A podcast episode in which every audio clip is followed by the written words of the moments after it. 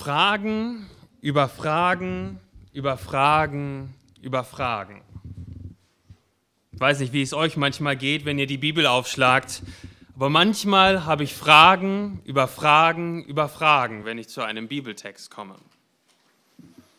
Und unser Text heute, Markus Evangelium, Markus 11, die Verse 12 bis 26 ist so ein Text.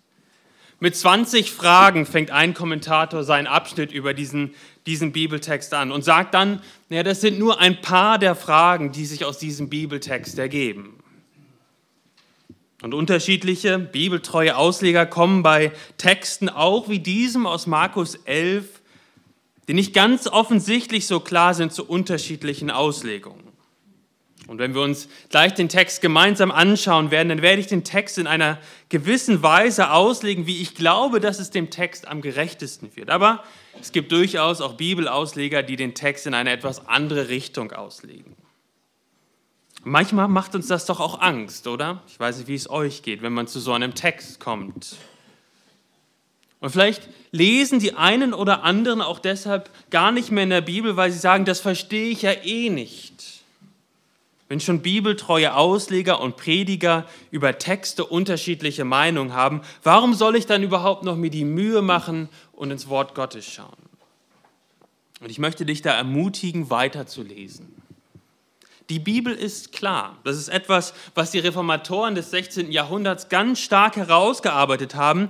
Die Bibel ist in dem Sinne klar, dass du alles, was du für deine Errettung brauchst und alles, was du für dein Leben als Christ brauchst, klar und verständlich in der Bibel findest. Brauchst keinen Doktortitel, um die Bibel in ihrer klaren Botschaft zu verstehen. Gott wirkt durch sein Wort. Also lese weiter, auch wenn du bestimmte Dinge manchmal nicht verstehst oder du Fragezeichen hast. Nun aber der Text heute in Markus 11, der wirft viele Fragen auf. Und übrigens, das ist auch ein Grund, warum wir fortlaufend durch Textbücher in der Bibel predigen, weil ich mich als oder wir uns als Prediger nicht vor diesen Predigtexten wegducken können. Ja, so ein Prediger würde diesen Text wahrscheinlich nicht freiwillig auswählen. Wir haben keine Möglichkeit, uns vor diesen Anführungsstrichen schwierigen Texten zu ducken. Aber jeder Bibeltext, so wissen wir das aus dem, aus dem Selbstzeugnis der Bibel, jeder Bibeltext ist von Gott eingegeben und nützlich für unser geistliches Wachstum, also auch dieser Bibelabschnitt aus Markus 11. Lasst uns diesen Text gemeinsam lesen, Markus 11, die Verse 12 bis 26. Markus 11, die Verse 12 bis 26. Und als sie am folgenden Tag, nach, äh, am folgenden Tag Bethanien verließen, hatte er Hunger. Also Jesus hatte Hunger. Und als er von fern einen Feigenbaum sah, der Blätter hatte, ging er hin, ob er etwas daran finden würde. Und als er zu ihm kam, fand er nichts als Blätter, denn es war nicht die Zeit der Feigen. Jesus begann und sprach zu ihm, es esse in Ewigkeit niemand mehr eine Frucht von dir. Und seine Jünger, Jünger hörten es. Sie kamen nach Jerusalem und Jesus ging in den Tempel und begann die hinauszutreiben, die im Tempel verkauften und kauften. Und er stieß die Tische der Wechsler um und die Stühle der Taubenverkäufer. Und er ließ nicht zu, dass jemand ein Gerät durch den Tempel trug. Und er lehrte und sprach zu ihnen, steht nicht geschrieben, mein Haus soll ein Bethaus für alle Völker genannt werden. Ihr aber habt eine Räuberhöhle daraus gemacht. Und die Schriftgelehrten und die obersten Priester hörten es und suchten, wie sie ihn umbringen könnten. Denn sie fürchteten ihn, weil die ganze Volksmenge über seine Lehre staunte. Und als es Abend geworden war, ging er aus der Stadt hinaus. Und als sie am Morgen vorbeikamen, sahen sie, dass der Feigenbaum von den Wurzeln an verdorrt war. Und Petrus erinnerte sich und sprach zu ihm, Rabbi, siehe, der Feigenbaum, den du verflucht hast, ist verdorrt. Und Jesus antwortete und sprach zu ihnen, habt Glauben an Gott. Denn wahrlich, ich sage euch, wenn jemand zu diesem Berg spricht, hebe dich und wirf dich ins Meer und, seinem, und in seinem Herzen nicht zweifelt, sondern glaubt, dass das, was er sagt, geschieht, so wird ihm zuteil werden, was immer er sagt. Darum sage ich euch, alles, was ihr auch immer im Gebet erbittet, glaubt, dass ihr es empfangt, so wird es euch zuteil werden. Und wenn ihr dasteht und betet, so vergebt, wenn ihr etwas gegen jemanden habt, damit auch euer Vater im Himmel euch eure Verfehlungen vergibt. Wenn ihr aber nicht vergebt, so wird auch euer Vater im Himmel eure Verfehlungen nicht vergeben.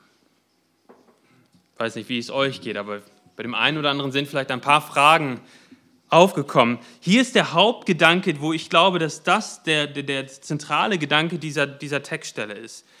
Der Tempel als der Ort, an dem Menschen Gott begegnen konnten, wird aufgrund ihrer Sünde von Jesus gerichtet und zerstört werden. Aber damit ist der Zugang zu Gott nicht verloren gegangen.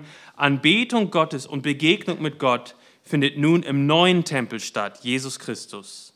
Darum lasst uns ihm vertrauen, dem Anfänger und Vollender unseres Glaubens, und ihn in den Mittelpunkt unserer Gemeinde stellen.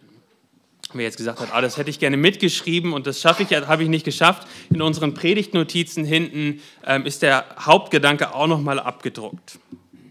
Also der Tempel als der Ort, an dem Menschen Gott begegnen konnten, wird aufgrund der Sünde von Israel von Jesus gerichtet und zerstört werden. Das ist unser erster Punkt. Jesus zerstört und baut neu. Jesus zerstört und baut neu. Wenn ihr eine Bibel vor euch habt und nochmal den Vers vor unserem Text anschaut, in Vers 11, dort lesen wir, wie Jesus nach Jerusalem einzieht und den Tempel, auch zum Tempel geht. Und wir lesen da, und nachdem er alles betrachtet hatte, ging er, da die Stunde schon vorgerückt war, mit den Zwölfen hinaus nach Bethanien. Also Jesus geht zum Tempel, schaut sich all den Trubel, der dort am Tempel los war, an und geht dann äh, wieder raus und schläft außerhalb der Stadtmauern. Manche haben gesagt, naja, diesen, dieser Text hier in Markus 11 mit, der, mit dieser Tempelreinigung, diesem, was Jesus da macht, das ist Jesus ist unkontrolliert, hat einen unkontrollierten Wutausbruch. Aber schon dieser Vers 11 hier am Anfang macht deutlich, dass das nicht das Ziel war oder dass das nicht das war, was passiert ist. Jesus hat sich es den Tag vorher alles ganz genau angeguckt um dann am nächsten Tag, in dem, was wir heute in unserem Text haben, eine klare Aussage zu machen. Und diese Aussage, um diese Aussage und seine Aktion im Tempel zu verstehen, gibt er uns ein Bild. Und dieses Bild ist dieser Feigenbaum. Ist euch das aufgefallen? Der kommt zweimal vor in unserem Text. Einmal in den Versen 12 bis 15, oder 12 bis 14 und dann wieder in Vers 20 und 21, ja, wo er dann komplett verdorrt ist. Und diese Geschichte vom Feigenbaum umrahmt die Geschichte vom Tempel. Und die Schreiber des der Evangelien unter der damaligen Zeit haben das ganz bewusst gemacht, sozusagen ein, ein, ein, ein Ereignis umrahmt von etwas anderem, um zu, um zu sagen, das, was umrahmt diese Geschichte vom Feigenbaum, ist Interpretationshilfe dafür, was dort am Tempel passierte, was, was dort sozusagen in, diesen, in dieser Klammer passiert ist. Also um die Geschichte zu mit dem Tempel zu verstehen, müssen wir die Geschichte mit diesem Feigenbaum verstehen und um die Geschichte. Die Propheten des Alten Testamentes haben ganz oft sichtbare Zeichen benutzt, um einen Punkt deutlich zu machen. Ja, also man könnte jetzt verschiedene Textstellen gehen, aber wir gehen einfach mal zum Propheten Jeremia, dem, dem sagt Gott, kaufe einen Gürtel. Und dann sagt Gott ihm, vergrabe den Gürtel. Und dann sagt er irgendwann, jetzt grab den Gürtel wieder aus. Und dieser Gürtel war dann ganz vergammelt und taugte zu nichts mehr. Und dann, dann die, die Lehre sozusagen, das, das ist das Zeichen und die Lehre ist dann in Jeremia 13, Vers 9, gerade so will ich den Stolz Judas und den Stolz Jerusalems, der so groß ist, verderben. Und das sehen wir immer wieder, wie Propheten des Alten Testamentes äh, ein Zeichen genommen haben, ein, etwas, ein, ein, ein Gegenstand des Alltags genommen haben, um damit etwas deutlich zu machen. Und ich glaube, genau das macht Jesus hier auch mit dem Feigenbaum. Er geht zu diesem Feigenbaum mit dem Ziel, ihn als Anschauungsunterricht für seine Aktion im Tempel zu nutzen. Also wir lesen, Jesus hat Hunger und geht auf diesen gut aussehenden Feigenbaum zu. Der Feigenbaum hat, sieht schön aus, er hat Blätter, aber es ist noch nicht die Zeit, es ist noch nicht die Erntezeit für reife Feigen. Und so findet er nichts Essbares an dem Baum. Und Jesus verflucht ihn und sagt, äh, von dir in Vers 13 äh, lesen wir das dann, ähm, oder in Vers 14, Jesus begann und sprach zu ihm, es esse in Ewigkeit niemand mehr eine Frucht von dir. Und dann in Vers 20 bis 21, am nächsten Tag ist der Baum durch die Worte von Jesus an der Wurzel von der Wurzel verdorrt. Er ist dem, nach dem Gerichtsurteil von Jesus mausetot. Er wird nie wieder Früchte bringen. Er ist komplett verdorrt und Markus macht es deutlich und sagt, von der Wurzel an. Er ist für immer unbrauchbar. Jetzt könnte man ja sagen, ist das nicht gemein? Vielleicht ist euch das auch beim ersten Lesen auf, ist diese Frage hochgekommen. Ist es nicht gemein, dass Jesus jetzt hier einen Feigenbaum verflucht, weil er keine Frucht hat, obwohl es gar nicht die Erntezeit war. Was ist, da kann doch der Feigenbaum gar nichts für. War Jesus einfach sauer und genervt und hat gesagt, naja, dann halt nicht, lieber Feigenbaum, du wirst nie wieder Früchte tragen. Es gibt verschiedene Versuche, diese Sache zu erklären, aber ich glaube, die beste Erklärung ist, dass Jesus nie vorhatte, Feigen an dem Baum zu finden. Es war ja nicht auch Zeit, also es war die, die, die Erntezeit war ja noch gar nicht da. Und Markus macht das ganz deutlich, um, damit, um, um uns damit klarzumachen. Es geht um ein, ein gewisses Bild, was Jesus hier aufzeichnet. Er hatte von Anfang an vor, diesen gut aussehenden Baum als Anschauungsgegenstand für den Tempel zu nutzen. Also Jesus nutzt dieses Bild eines Feigenbaums, der so aussieht, als würde er gesund sein und in in, in voller Kraft stehen und von dem man eigentlich nach seinem Aussehen her von Weitem eine Frucht erwartet, für, als ein Bild für den Tempel und das, was mit dem Tempel passieren wird. Und warum ist es ein Bild für den Tempel? Zum einen, weil Markus das in unserer Geschichte hier so schreibt, mit dieser Umrahmung. Und zum anderen, wenn wir ins Alte Testament schauen, dann sehen wir immer wieder, wie Feigenbäume im Alten Testament in Verbindung mit dem Gericht über Israel gebracht wurden. Und interessanterweise, wenn wir weiter gucken, nur einen Tag später, in Kapitel 13, Vers 2 im Markus-Evangelium, da verkündigt Jesus, es wird kein einziger Stein auf dem anderen bleiben, der nicht abgebrochen wird. Und spricht über den Tempel. Und später, in Kapitel 15, ähm, wird über Jesus gesagt, ha, der du den Tempel zerstörst. Also Jesus hat das anscheinend relativ regelmäßig auch in der Zeit dann angekündigt und verkündigt, dass der Tempel zerstört wird. Das heißt, das Bild und diese Geschichte vom Feigenbaum, den, den Jesus verflucht und auf Ewigkeit unbrauchbar macht, ist ein Bild dafür, was Jesus durch seine Aktion im Tempel tut. Und wenn ihr jetzt in eure Bibeln schaut oder auch in dem Handout oben drüber die Überschrift über diesen Text. Die sind übrigens, ähm, wenn, ihr, wenn, ihr, mal guckt in die, die, Überschriften in eurer Bibel, das ist nicht im Originaltext drin. Ja, also die Überschriften, die wurden nachträglich hinzugefügt, genauso wie die Nummern auch in der Bibel. Und die sind hilfreich, auch die Überschriften sind hilfreich und die Nummern sind hilfreich, damit wir uns zurechtfinden in der Bibel. Sonst könnten wir gar nicht wirklich miteinander über einen Bibeltext sprechen. Aber ich glaube, dass die Überschrift, die zumindest die Schlachterbibel gewählt hat, ähm, schon uns in eine gewisse, gewisse Richtung den Text interpretiert. Dort lesen wir nämlich die zweite Tempelreinigung, beziehungsweise in der Elberfelder Übersetzung steht einfach nur Tempelreinigung. Und lasst uns gucken, in, gemeinsam gucken, was Jesus im Tempel macht. Und dann wollen wir das Ganze wieder zusammensetzen mit dem Feigenbaum, der diese Geschichte umrahmt. Und ich glaube, was wir sehen, und was hier passiert, ist nicht eine Tempelreinigung, sondern eine Gerichtsankündigung von Jesus. Und dann wollen wir uns gemeinsam überlegen, was das alles mit unserem Leben im 21. Jahrhundert zu tun hat. Und Waldemar, vielleicht kannst du jetzt einmal das Bild anmachen. Das Bild, was ihr gleich seht, so sah der Tempel aus zur Zeit von Jesus. Der Tempel von Salomo, wenn ihr euch erinnert an das Alte Testament, der Tempel von Salomo wurde 586 vor Christus zerstört, komplett zerstört. Und dann, wenn ihr euch an, an, euer Alttestament, an euer Altes Testament erinnert, dann kommt Zerubabel zurück und baut 515 vor Christus einen zweiten Tempel auf.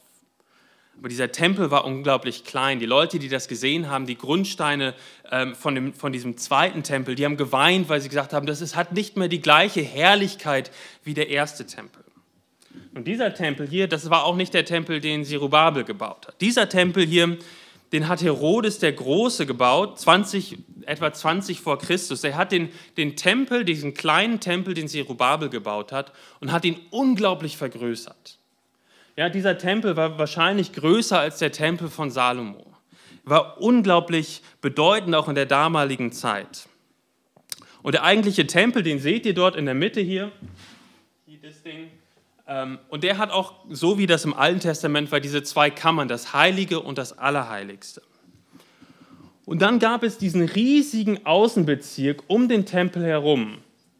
Äh, die, die, also die, ähm, in diesem, in diesem Außenbezirk durften auch Heiden laufen, aber in diesem Tempel und in diese Vorhöfe des Tempels, da durften nur Juden rein, keine Heiden. Hier rechts seht ihr noch eine große äh, Burg, da waren römische Soldaten stationiert.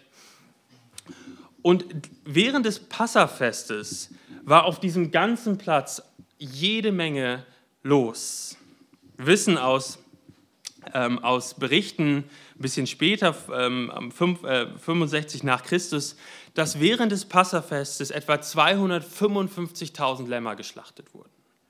Wenn man das so hochrechnet, ähm, waren wahrscheinlich ungefähr 2,7 Millionen Menschen in Jerusalem während des Passafestes. Und viele Leute, die von weit her gekommen sind, haben nicht immer ihre Lämmer oder ihre, die Opfertiere mitgebracht und mussten diese Tiere dann in Jerusalem kaufen. Und deswegen lesen wir hier auch in unserem Text von diesen Verkaufsständen. Und die, die Geldwechsler waren notwendig, weil eine gewisse Tempelsteuer zu entrichten war. Und jeder Mann in Israel, der über 20 Jahre alt war, musste einen halben Schekel an den Tempel abgeben. Das Problem war, dass die Leute, die von überall herkamen, oft nur römisches Geld mit hatten. Und dieses römische Geld war Geld, was nicht zugelassen war für die Tempelabgabe. Und deswegen mussten sie alle ihren, ihre, ihre, ihre, ihre, ihr Geld tauschen in richtige Münzen, die sie dann für die Tempelabgabe nutzen konnten. Jesus geht also in den Tempel, den er sich den Tag vorher schon angeguckt hat, und beginnt damit, diejenigen hinauszutreiben, die im Tempel kauften und verkauften. Er stieß die Tische der Wechsler um und die Stühle der Taubenverkäufer. Und er sagt und predigt dort und er zitiert zwei Texte dem Alten Testament. Mein Haus soll ein Bethaus für alle Völker genannt werden. Ihr aber habt eine Räuberhöhle daraus gemacht. Und diese Tische und diese ähm, Geldwechsler, die waren nicht im Tempel, nicht hier, sondern waren hier außerhalb auf, den, auf dem Tempelvorhof.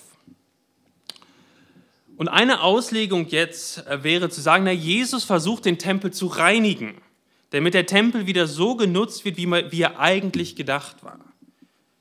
Ähm, das Zitat, mein Haus soll ein Haus des Gebets für alle Nationen sein, scheint auch dahin zu zeigen, so hier im Vorhof der Heiden, da wo die Heiden hin durften, dort habt ihr einen, einen kommerziellen, ähm, macht ihr ein kommerzielles Treiben. Äh, und die Heiden können jetzt hier nicht anbeten. Und Jesus versucht jetzt diesen Vorhof der Heiden sauber zu machen, damit, damit alle Leute wieder hinkommen können, auch zum Tempel, um anzubeten. Dass er versucht, den Tempel wiederherzustellen. Und das ist etwas, eine Auslegung, die einige Kommentatoren, wo einige, einige Kommentatoren auch hingehen. Aber ich glaube, das ist nicht das, war nicht das Anliegen von Jesus. Ich glaube, es war dieses, was Jesus dort am Tem auf dem Tempel, im Tempel gemacht hat, war symbolisch und sollte herausstellen oder sollte ein Zeichen sein für den Untergang und die Zerstörung des Tempels. Warum? Es ist interessant, als erstes, er treibt alle raus. Nicht nur diejenigen, die dort Profit gemacht haben. Man hätte ja eigentlich erwartet, naja, dann schmeißt er die raus, aber diejenigen, die da sind, um irgendwie Opfer zu bringen, die lässt er da. Aber er, schmeißt alle raus. Und auch wenn wir uns das vorstellen, wenn der ganze Platz, das sind etwa 35 Fußballfelder groß, das Ganze, dieser Platz war voll mit Menschen. Und Jesus an einer Ecke schmeißt einige Tische um und predigt ein bisschen. Das haben nicht alle Leute mitbekommen dort auf dem Platz. Und wenn er eine riesengroße Aktion gemacht hätte, dann wären irgendwann auch die Soldaten gekommen, die hier stationiert waren. Oder die, die, die Tempelpolizei. Aber all das ist nicht passiert. Ein Kommentator schrieb, wenn Jesus das Ziel gehabt hätte, den Tempeldienst zu reformieren und zu erneuern, dann hätte er auf ganzer Linie versagt. Jesus hat diese Predigt gepredigt, er hat die Tische umgeschmissen, er hat sie versucht rauszutreiben. Aber aber schon ein paar Stunden später werden die Tische und Stühle und die Geldwechsler mit Sicherheit wieder da gewesen. Interessant ist ja auch, dass Markus, Jesus dann im Markus-Evangelium einen Tag später schon beschreibt, dass der Tempel zerstört wird. Warum sollte er hier jetzt versuchen, den Tempel zu reinigen und wiederherzustellen, wenn er dann einen Tag später sagt, dass er den Tempel zerstören wird oder dass der Tempel zerstört wird? Ich glaube, was Jesus hier macht, ist folgendes. Er kritisiert wirklich oder er kritisiert, dass der Tempel zwar wunderschön aussah von weitem, es war viel los, es wurden tausende richtige Opfer gebracht, aber sie waren wie ein Feigenbaum mit schönen Blättern, aber ohne echte Frucht. Sie haben den Tempel äh, missbraucht zu kommerziellen Zwecken und die Menschen wurden am Gebet gehindert. Aber das Ziel von Jesus hier war nicht die Wiederherstellung des Tempels, sondern die Ankündigung über das sichere Gericht über den Tempel. Und da hilft uns diese zweite Hälfte von der Predigt von Jesus, wo er sagt, ihr aber habt ihn, also den Tempel, zu einer Höhle von Räubern gemacht. Dieser Text kommt aus Jeremia 7. Und wer, wer eine Bibel dabei hat, kann das auch gerne mit aufschlagen. Jeremia 7. Ähm, Jeremia 7 und dieser, dieser Abschnitt oder dieses, das, was Jesus da zitiert, kommt aus Vers 11. Jeremia 7, Vers 11. So lesen wir, ist denn dieses Haus, über, dein, über dem mein Name ausgerufen ist, eine Räuberhöhle geworden in euren Augen? Doch ich siehe ich, und da sagt Gott über sich selbst, ich habe alles gesehen, spricht der Herr. Also Gott sieht all das, was sie da tun das ist eine Räuberhöhle geworden ist. Und so ist Jesus den Tag vorher zum Tempel gegangen und hat sich alles angeschaut und geht am nächsten Tag wieder zum Tempel und sagt, ihr habt aus meinem Haus eine Räuberhöhle gemacht. Nun, warum wird in Jeremia 7 der Tempel als Räuberhöhle genannt? Er wird als Räuberhöhle genannt, nicht weil dort Räuber armen Menschen Geld abgenommen haben. Ja, also es war nicht so, dass, dass, dass, dass, es, dass sie sozusagen im Tempel Menschen ausgeraubt haben, indem sie ähm, Vieh verkauft haben zu einem viel zu hohen Preis. Das war nicht der Grund. Der Grund war, Gott, Gott wirft ihnen durch Jeremia im Alten Testament vor folgende Dinge. Ihr habt kein Recht geübt, ihr habt den Fremden, die Weise und die Witwe unterdrückt, Ihr habt unschuldiges Blut vergossen, ihr seid anderen Göttern nachgelaufen, ihr stehlt, ihr mordet, ihr treibt Ehebruch und ihr schwört falsch und ihr bringt Baal, einem Götzen, Rauchopfer dar. Gott sagt, das tut ihr alles. Und dann, und dann geht ihr zum Tempel, zu eurem großen Tempel. Und dort sagt ihr, und das lesen wir dann in Jeremia 7, Vers 5 und Vers 10, Dort sagen sie dann, wenn sie im Tempel stehen, sie tun all diese Dinge gegen Gott. Und dann gehen sie zum Tempel und sagen, der Tempel des Herrn, der Tempel des Herrn, der Tempel des Herrn ist dies. Und dann kommt ihr und tretet vor mein Angesicht in diesem Haus, über dem mein Name ausgerufen ist. Und ihr sagt, wir sind gerettet, um alle diese Gräuel weiter zu verüben. Die Israeliten damals haben gedacht, dass sie fröhlich weiter sündigen konnten, aber am Ende des Tages den Schutz Gottes genossen, weil sie ja diesen großen, prächtigen Tempel hatten, wo nach außen hin alles super aussah. Und Gott sagt so nicht. Und dann kommen diese erschreckenden Worte aus Jeremia, die Jesus vielleicht auch zitiert hat. Oft haben wir aus den, in den Predigten von Jesus oft nur Ausschnitte und wir wir, aber das ist nicht das Einzige, was Jesus dort gesagt haben wird. Er wird eine Predigt gehalten haben und wahrscheinlich wird er auf diese Verse gekommen sein. Da kommen diese erschreckenden Worte von Gott. Dort sagt Gott zu den Israeliten, zu den Juden damals, dann geht doch hin zu meiner Stätte in Silo, wo ich zuerst meinen Namen wohnen ließ. Und seht, wie ich mit ihr verfahren bin wegen der Bosheit meines Volkes Israel. Und nun, weil ihr alle diese Werke verübt habt, spricht der Herr, und weil ich, euch zu, weil ich zu euch geredet habe, indem ich mich früh aufmachte und immer wieder redete, ihr aber nicht hören wolltet, weil ich euch gerufen habe, ihr aber nicht geantwortet habt, so will, auch, so will ich auch mit dem Haus, das nach meinem Namen genannt ist, der Tempel, und auf das ihr euch verlasst, von dem ihr sagt, wir haben diesen großen, tollen Tempel, der uns beschützt, und mit dem Ort, den ich euch von euren Vätern gegeben habe, so verfahren, wie ich mit Silo verfahren bin.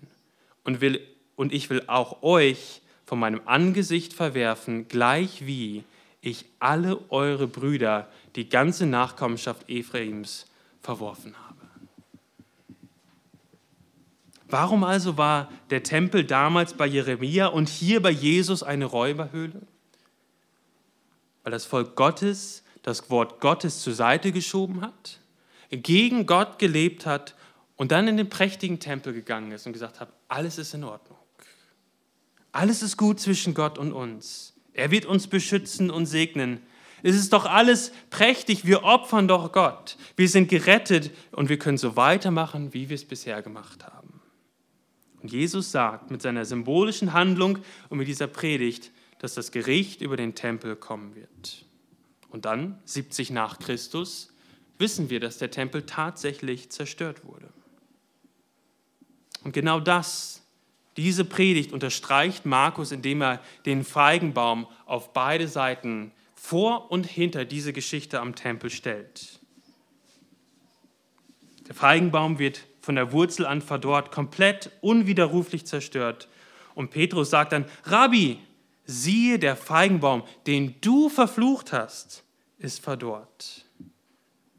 So wie Jesus den Feigenbaum verflucht hat, er verdorrt ist, übt Jesus eben dieses, dieses prophetische Zeichen ähm, und dieses, dieses symbolhafte Zeichen auch im Tempel aus und sagt, auch der Tempel wird zerstört werden und seine Funktion als Zugangsort zu Gott verlieren. Kein Stein, sagt Jesus in Kapitel 13, Vers 2, wird auf dem anderen bleiben. Wir denken vielleicht, naja, dann ist der Tempel halt weg. Warum ist das denn jetzt so schlimm? Ich weiß nicht, ob ihr euch diese Frage gestellt habt. Ist der Tempel halt weg? Ich habe den jetzt noch nicht vermisst bisher in meinem Leben, den Tempel in Israel. Warum ist das so schlimm, dass der Tempel jetzt zerstört wird? Nun, weil nur durch den Tempel der heilige Gott unter den sündigen Israeliten Wohnung nehmen konnte. Ohne Tempel war es unmöglich, dass es keinen Tempel mehr gibt. Dann können auch wir, du und ich, keine Gemeinschaft mit Gott haben. Dann gibt es keinen Zugang mehr zu Gott. Vielleicht klingelt es jetzt schon bei dem einen oder anderen in den Ohren. Hat Jesus nicht etwas über sich selbst und den Tempel gesagt? Das stimmt, Jesus hat sich selbst als Tempel bezeichnet. Das, was, das war ja genau das, was, was die Menschen Jesus zugerufen haben, als er am Kreuz hing. Schaut mal in Markus 15, nur, nur ein paar Blätter, ein paar, paar Seiten weiter. Markus 15, Vers 29.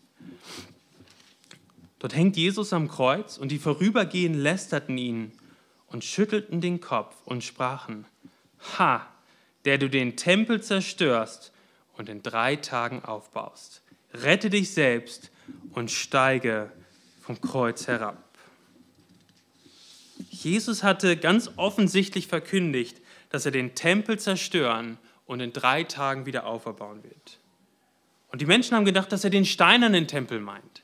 Und dieser Tempel wird wirklich zerstört, wie ich das eben gesagt habe, 70 nach Christus. Und seitdem gibt es auch keinen Tempel mehr. Aber es braucht auch keinen physischen Tempel mehr in Israel, weil Jesus der neue Tempel ist. Jesus ist der Ort, der Zugang, durch den wir Gemeinschaft mit dem Vater haben. Das war schon zu Lebzeiten von Jesus so. Erinnert ihr euch, was, was Jesus zu Philippus sagt? Johannes 14, Vers 9, so lange bin ich bei euch und du hast mich noch nicht erkannt, Philippus. Wer mich gesehen hat, der hat den Vater gesehen. Wie kannst du da sagen, zeige uns den Vater? Und dann stirbt Jesus an unserer Stelle. Der wahre, der echte und ewige Tempel, Jesus Christus, wird zerstört aufgrund meiner und deiner Sünde. Aber nach drei Tagen steht er wieder auf und der Tempel wird wieder aufgebaut und es seitdem der Ort, an dem Menschen ewiges Leben und echte Vergebung für ihre Sünden finden. Er ist der ewige Tempel, der perfekte Tempel. Er ist der vollkommene Hohepriester und er ist das Opfer, das vollkommene Opfer, von dem wir eben in der Kindergeschichte gehört haben. Er ist das vollkommene Opfer ein für allemal für unsere Sünden. Dieses Opfer, dieser Tempel ist nicht nur gut für unsere vergangenen Sünden. Und dann müssen wir versuchen, irgendwie uns in, dem, in der Gunst von Gott wieder irgendwie hereinzuarbeiten oder uns dort zu halten. Sondern das vollkommene Opfer, der vollkommene Tempel gibt uns Zugang zu Gott, weil er uns alle unsere Sünden vergeben hat. Unsere gegenwärtigen, unsere vergangenen, unsere gegenwärtigen und auch unsere zukünftigen Sünden. Dieses Opfer ist nicht nur, oder dieses Opfer, dieser, dieser Tempel ist vollkommen und wir dürfen zu Jesus fliehen. Nein, nicht mehr zu einem physischen Gebäude. Dieses Gebäude ist kein Tempel, sondern wir dürfen zu Jesus, dem wahren Tempel, kommen, indem wir Buße tun und ihm glauben. Und in diesem Kontext machen dann auch die Verse 22 bis 25 etwas mehr Sinn. Jesus verkündigt ihnen, dass der Tempel wie dieser Feigenbaum komplett vergehen wird. Und die Frage, die sich dann stellt, den Jüngern stellt, und was dann? Jesus, brauchen wir nicht einen Tempel? Wo sollen wir denn Gott begegnen? Und da hinein sagt Jesus dann diese Worte, habt nur Glauben. Betet ohne Zweifel und Gott wird es tun. Ihr braucht keinen Tempel mehr. Betet im Glauben und Gott wird es tun. Und wenn ihr dasteht ohne Tempel und betet, so vergebt und Gott der Vater wird euch auch vergeben. Was für die Jünger damals noch nicht so klar war, ist folgendes, dass durch den Tod und die Auferstehung ein neuer Tempel da ist, der offen ist für alle Menschen, die demütig ihre Sünden bekennen und zu Jesus fliehen. Ein Haus des Gebets, zu dem wir freimütig kommen dürfen und wissen dürfen, dass Gott uns hört. Ich glaube, das ist der Hauptpunkt in diesem Text. Markus will deutlich machen, dass der Tempel zerstört und untergehen wird, aber dass damit nicht der Zugang zu Gott verloren ist, sondern dass Jesus der wahre Tempel und Zugang zu Gott ist. Er selbst sagt, ich bin der Weg und die Wahrheit und das Leben. Niemand kommt zum Vater als nur durch mich. Und deswegen möchte ich dich auch, der du hier heute sitzt und Jesus noch nicht vertraust, möchte ich herausfordern, tu Buße und vertraue dich diesem Jesus an. Nur in ihm findest du ewiges Leben und Vergebung für Sünden. Was heißt das Ganze für dich und mich als Christ, die wir Jesus vertrauen, Buße getan, getan haben und ihm vertrauen? Und habt ihr euch schon mal die Frage gestellt, wo ist Jesus jetzt?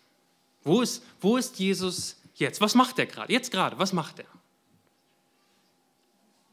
Und eine Antwort ist, er steht als der perfekte Tempel, der vollkommene Hohepriester und das vollkommene Opfer in der Gegenwart Gottes, in der Gegenwart des Vaters und tritt für uns ein. Manchmal haben wir so ein komisches Verständnis von dem, was Jesus jetzt tut. Wir haben Geburt, Leben, Tod, Begräbnis, Auferstehung und Himmelfahrt. Und dann denken wir, naja, dann, dann ist das Werk von Jesus zu Ende. Und dann kommt er irgendwann wieder. Aber bis dahin macht er gar nicht so viel. Oder wir denken nicht darüber nach, was er bis dahin macht. Aber was er macht, das lesen wir in mehreren Texten in der Bibel, ist, dass er für uns beim Vater eintritt. Wir lesen das in Römer 8. Wer will gegen die Auserwählten Gottes Anklage erheben? Gott ist es doch, der rechtfertigt. Wer will verurteilen? Christus ist es doch, der gestorben ist. Ja, mehr noch, der auch auferweckt ist, der auch zu Rechten Gottes ist, der auch für uns eintritt. Jesus tritt, tritt, steht jetzt gerade vorm Vater und tritt für uns ein. Und er wendet dieses Erlösungswerk, was er für uns erreicht hat, beim Vater an. Wisst ihr, deswegen, weil wir einen solchen Jesus haben, weil dieser Jesus der vollkommene Tempel, der vollkommene Hohepriester und das vollkommene Opfer ist, aus dem Grund darf ich auch beruhigt in den nächsten Tag gehen. beruhigt in den nächsten Tag, obwohl ich weiß, dass ich morgen wieder sündigen werde. Aber ich weiß auch, dass Jesus, der perfekte Tempel, das perfekte Opfer beim Vater als Fürsprecher für mich steht und sagt, ich habe für die Sünden bezahlt. Und der Vater sagt, ich nehme deine Bezahlung für die Sünden an. Tausendfach, ja millionenfach tritt Jesus im Laufe meines Lebens jetzt gerade vor dem Vater ein. Wisst ihr was? Jesus macht keine Kaffeepause oder Pipi-Pause.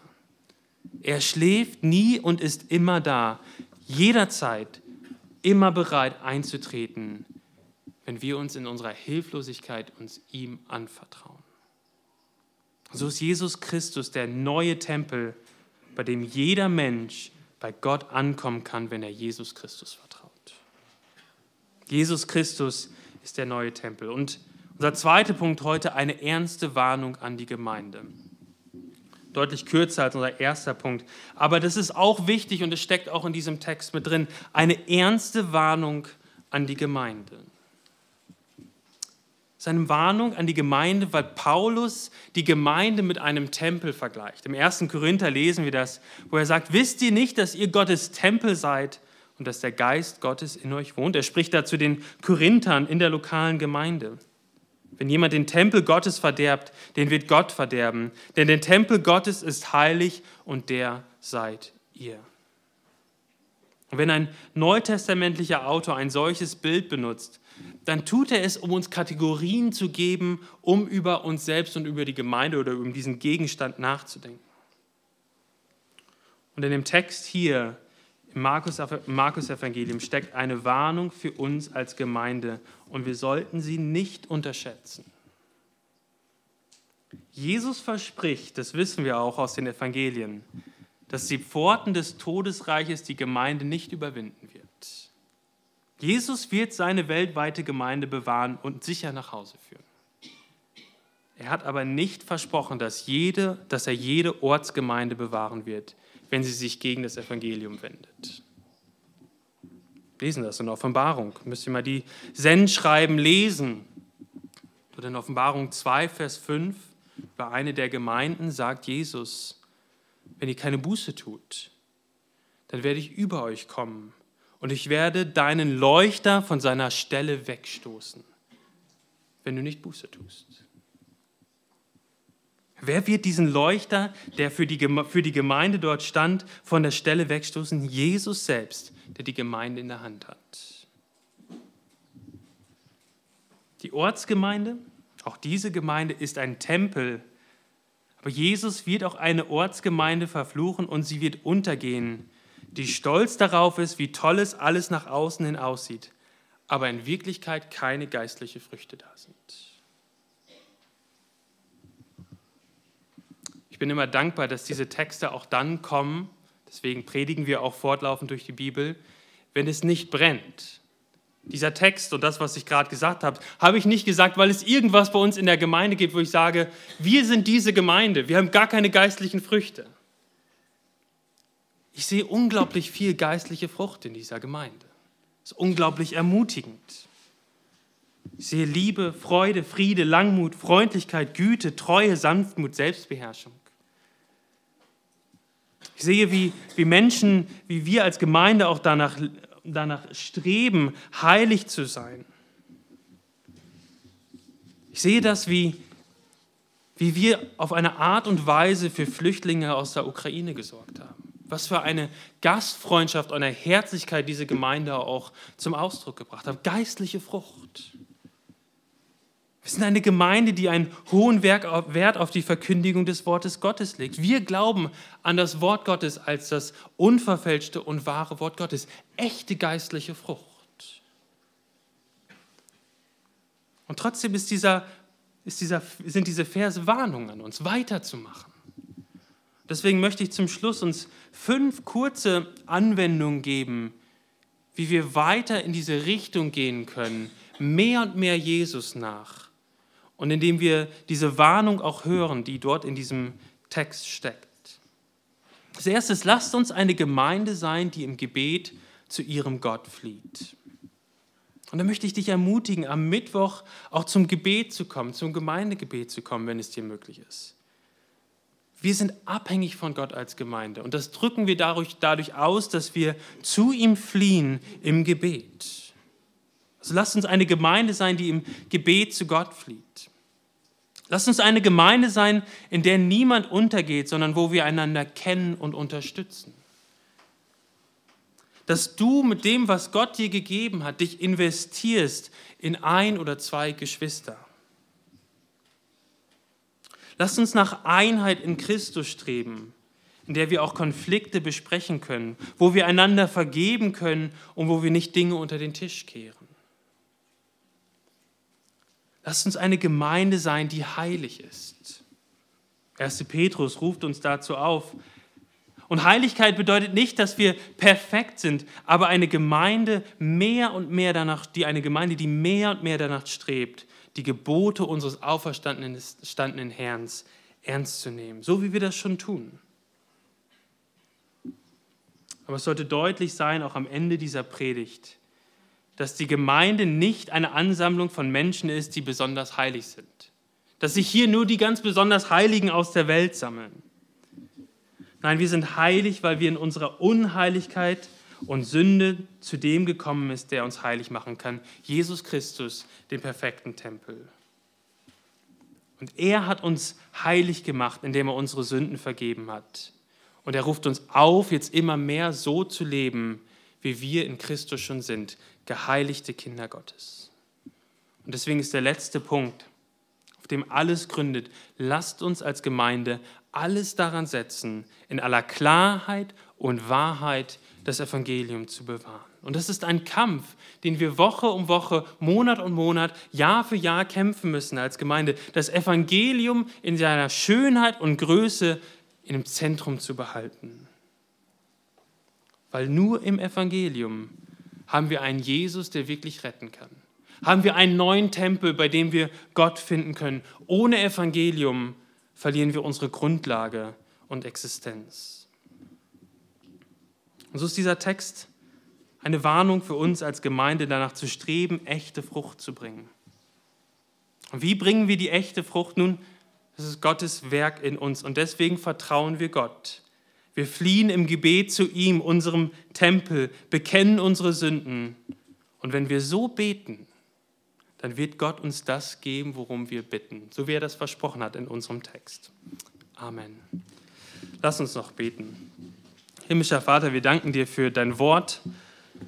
Danken dir auch für diese harten Worte, ähm, dass wir, ja, dass wir gewarnt werden, auch wir persönlich, wir als Gemeinde, aber auch ermutigt werden, dass du, Jesus, uns nicht alleine gelassen hast in unserer Sünde und einfach den Tempel zerstört hast, sondern dass du selber der Tempel bist, bei dem wir Gott, bei dem wir den Vater finden dürfen, wo wir Vergebung finden dürfen. Und so bitten wir dich, dass das immer und immer wieder neu ganz zentral ist, auch für uns als Gemeinde, dass wir das nie aus dem Blick verlieren. Amen.